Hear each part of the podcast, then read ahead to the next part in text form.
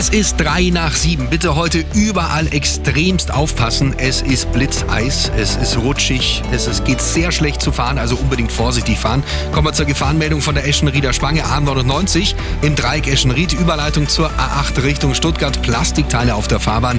Standspur und rechte Spur sind blockiert. A8 Salzburg in Richtung München. Im Kreuz Süd ist die Überleitung zur A99 in Richtung Nord komplett gesperrt.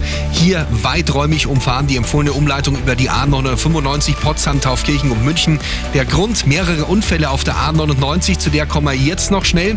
Zwischen Kreuz Süd und Kreuz Nord ist die A99 komplett gesperrt. Es gab mehrere Blitzeisunfälle, das Ganze bis circa heute 9 Uhr, also noch gut rund zwei Stunden hier außen rumfahren.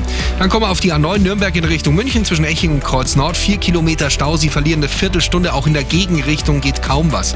A94 Passau in Richtung München zwischen Forstinning und Kreuz Ost, neun Kilometer, äh, 27 Minuten hier Zeitverlust. A96 Lindau in Richtung München zwischen Blumenau und Sendling, zwei Kilometer.